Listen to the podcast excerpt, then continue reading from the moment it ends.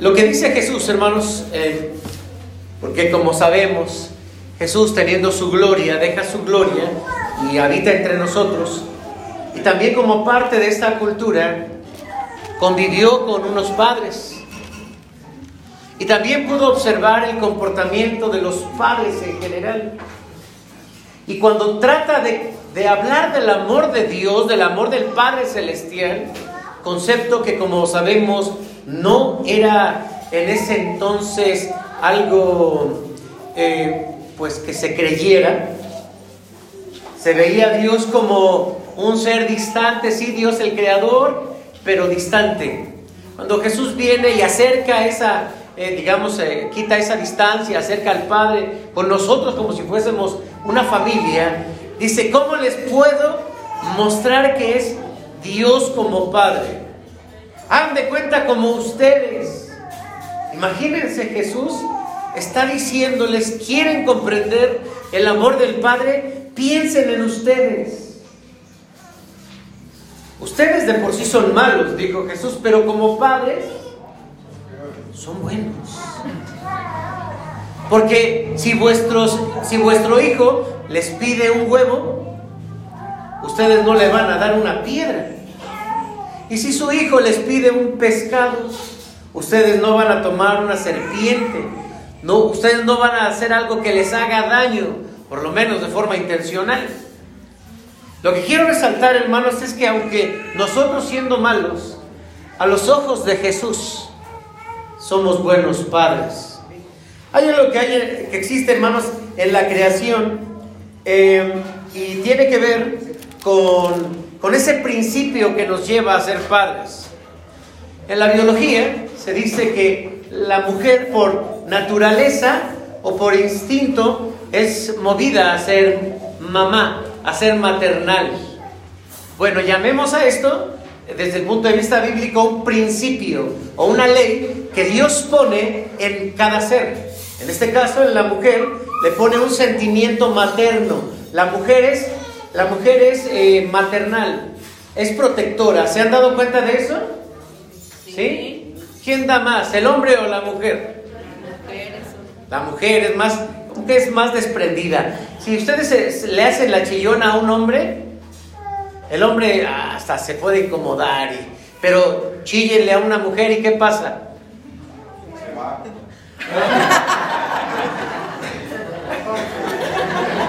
Ese principio de la mujer es dar, es compartir, es hacer lo posible porque eh, en sus intentos, en sus aportaciones, se quita el dolor, se quita el malestar.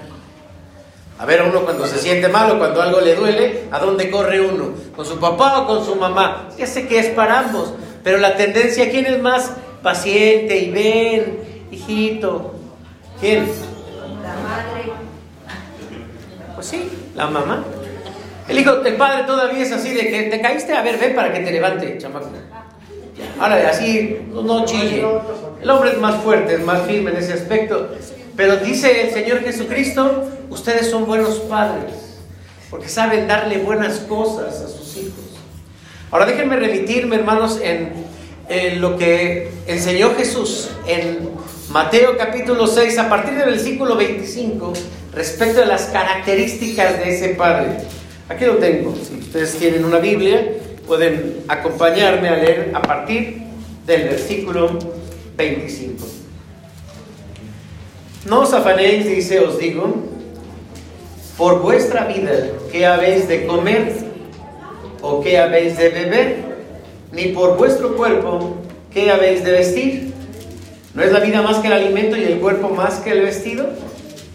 Mirad las aves de los cielos, que no siembran, tampoco ciegan y no recogen en graneros, y vuestro Padre Celestial las alimenta. ¿No valéis vosotros mucho más que ellas? ¿Quién de vosotros podrá, por mucho que se afane, añadir a su estatura un codo y por el vestido? ¿Por qué os afanáis? Considerad los lirios del campo, cómo crecen. No trabajan ni hilan.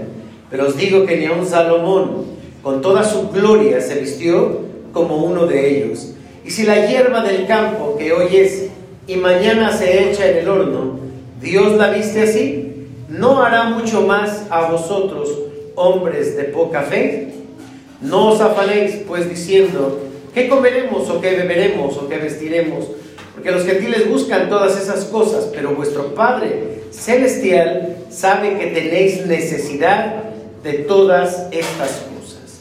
Mas buscad primeramente el reino de Dios y su justicia, y todas estas cosas os serán añadidas. Así que no os afanéis por el día de mañana, porque el día de mañana traerá su afán. Basta cada día su mal.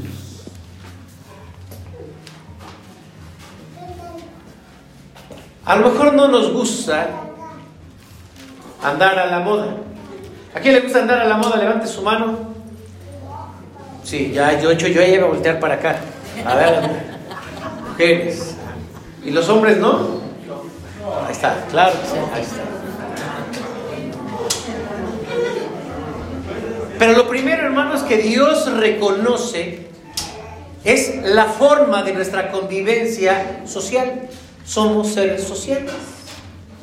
Y nos preocupa el vestir. Y no solamente nos preocupa el vestir para calentarnos, sino nos preocupa el vestir para qué?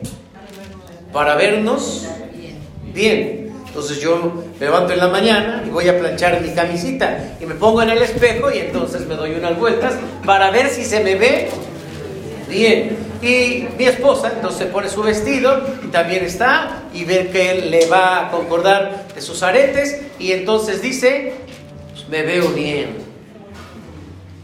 Somos seres sociales y nos preocupa también vestir a la moda. Esto es lo primero, hermanos, que el Señor valida. Hay una necesidad de tipo social. Algunos tal vez preferimos lo retro, a lo mejor nos gusta otro estilo, pero también ese estilo tiene su validez social. Es bueno, hermanos, es bueno. Alguien diga, sí, pero ¿para qué tantos vestidos? Ah, bueno, cada quien, ¿no? ¿O para qué tantos zapatos? ¿Quién tiene más de 10 zapatos? Levante su mano. No, no es cierto, nada contra las mujeres, porque ya sé que ahí, o sea, alguien va a decir, yo aquí la dejo, ¿eh? porque nadie me va a alcanzar la mano. Ahorita que empieza con 10 el pastor, pero se va a seguir con 15, 20, 20, no, va a empezar aquí a ofender a la gente. Y va a decir, no, en mi casa, diario es día de la mamá. Ajá. Así que no hablemos de cantidades. Pero hermanos, es una necesidad básica. Sí, es una necesidad básica. Deben, deben saber, hermanos, hace un momento hablaba nuestra hermana Connie en el mensaje que nos compartió acerca del sentimiento que le generamos a nuestros hijos cuando no les hacemos caso. Ahí está el niño llamando la atención de su papá, papá, papá, papá, oh mamá, mamá, mamá. Y el papá está viendo el partido, entonces le dice, espérate, espérate, ya que metan gol. Deja que pase un comercial. ¿Quién le dice así a sus hijos cuando está un partido de fútbol? Nada más yo. Yo sí les decía así. Espérate, espérate, nada más que pase un comercial y ahorita vamos. ¿Cómo se siente un niño cuando, cuando se ha dado cuenta que no le hacen caso? Ah, cuando va a crecer. Necesita otras, otros, eh, digamos, elementos para llamar la atención. Y uno de ellos es sentirse seguro de cómo viste o de cómo calza.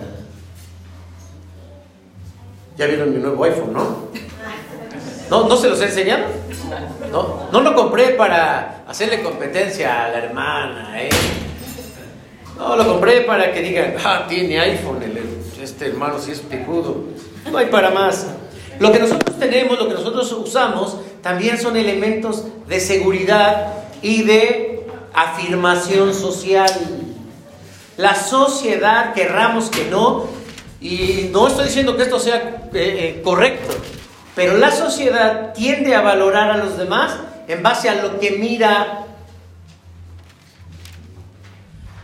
Lo segundo, hermanos, que nosotros vemos es que hay una provisión mayor. Y voy a tratar de decirlo así. A veces vamos y, si le decimos a, papá o a mamá, tu marido, tu mujer, oye, yo quiero un iPhone como el del pastor.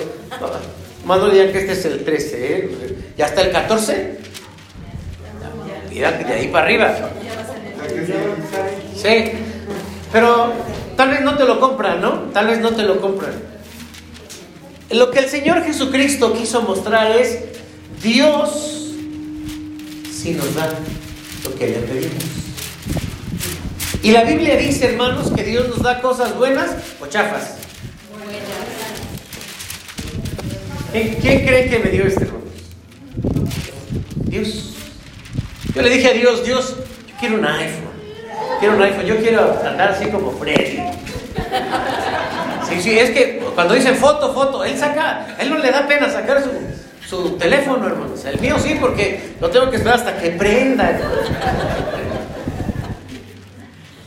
Yo le pedí a Dios, hermanos, y Dios me dio un iPhone. Hace tiempo aprendí, hermanos, que Dios es el dueño de todo, mira es la tierra.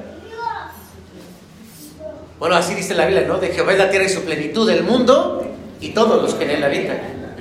De, Dios es el oro y es la plata. Así dice la Biblia. Eh, hay un autor que se llama.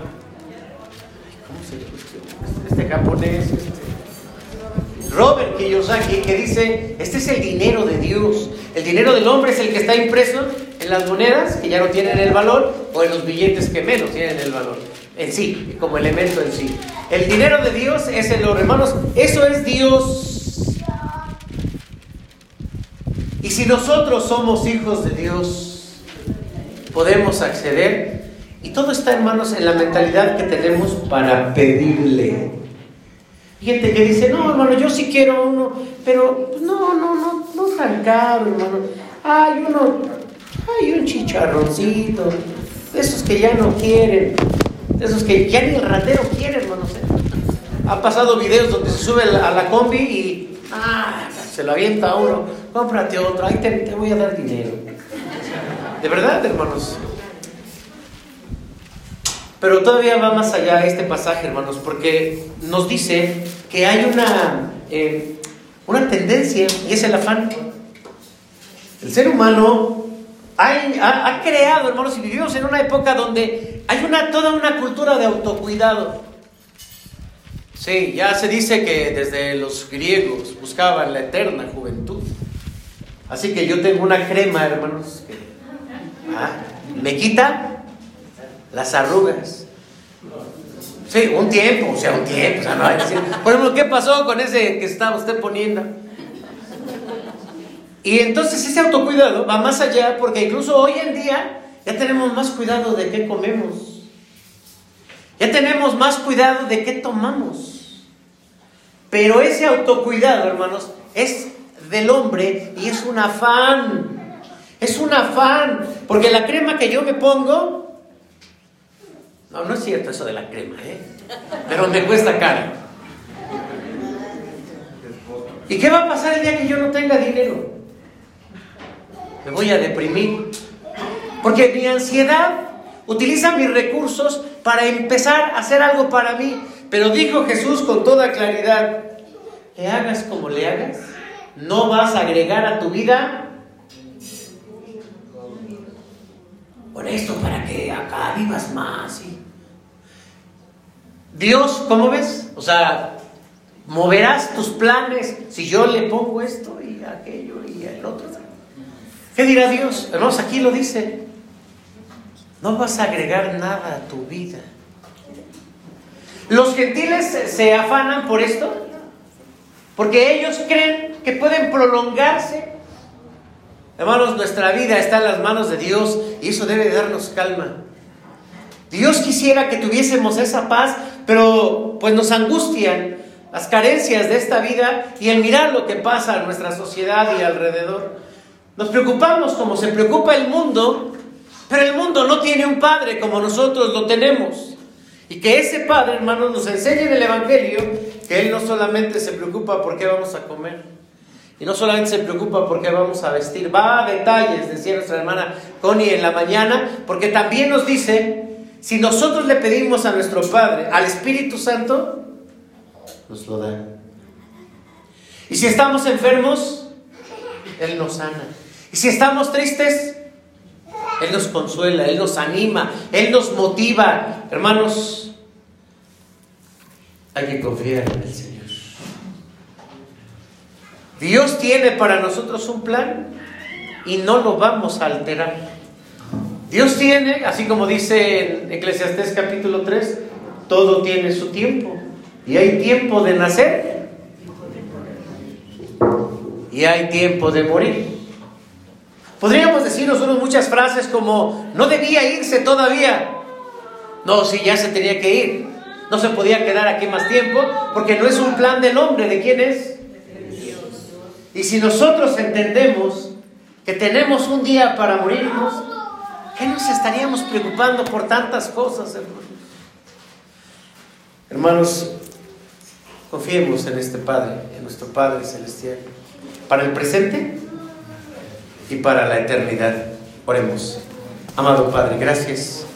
Gracias porque igual y no alcanzamos a comprender el concepto de Padre. Tienes tanto para nosotros y nosotros tan lastimados en el concepto de Padre que no alcanzamos a mirar tu amor, tu gracia, tu cariño con que nos tratas. Ayúdanos a confiar en ti, Señor. Nos has dado habilidades, nos has dado dones, nos has dado oportunidades, nos has puesto como coronas de la creación. Somos hijos del Rey, de reyes. Danos, Señor, esa, esa sensación para comprender y sentirnos eh, con gran valor, con dignidad, porque somos hechos a tu imagen y semejanza. Y que así, Señor, podamos honrarte como hijos también aquí, en Cristo Jesús. Amén.